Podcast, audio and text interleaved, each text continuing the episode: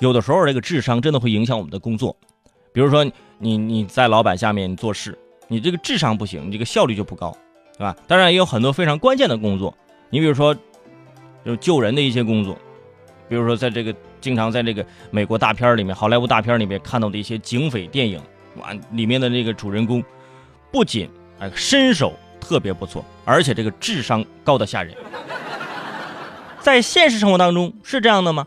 不一定啊。最近呢，美国啊休斯敦，一名四十七岁的男子被两名犯罪分子绑走了啊。美国的 FBI 就锁定绑匪位置，第二天一早就发动了突袭。屋内的嫌犯没有任何抵抗，但是警员依然是扣动了这个扳机，直接重伤了被胶带纸绑着的被绑架者。FBI 立即发现，哎呀，打错人了，人质还是不幸死亡。所以在这起绑架案当中，没有发生任何的交火，嫌犯没有任何的抵抗，而唯一的死亡的是人质本人，开枪的却是警方 FBI 啊！大家想象这个画面，依稀还能听见 FBI 拿着这这大喇叭就警告啊，里面的绑匪给我听着，你们的人质已经被我们杀光了，抵抗是徒劳的。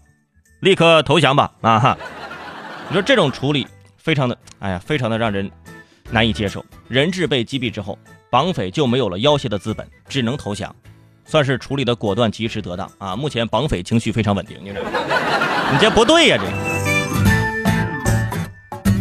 万万没有想到，FBI 击毙了人质，并且成功阻止了绑匪撕票。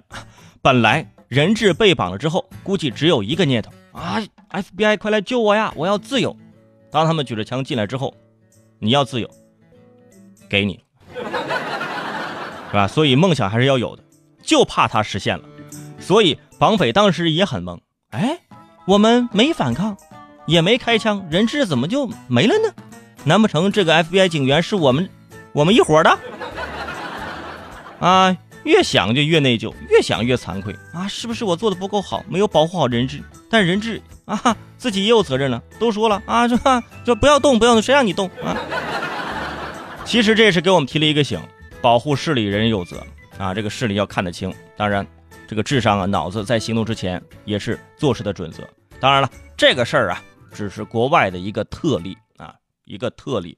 我们说出来呢，就是提醒大家啊，就是平常呢多多注意。如果遇到类似的情况，我们首先还是要必须报警，让警方来帮助我们啊，来解决这些事情。我说这个事儿只是提醒各位啊，就是美国好莱坞大片里面那些警警匪那片啊，真的，啊就有有点夸张啊，有点夸张了。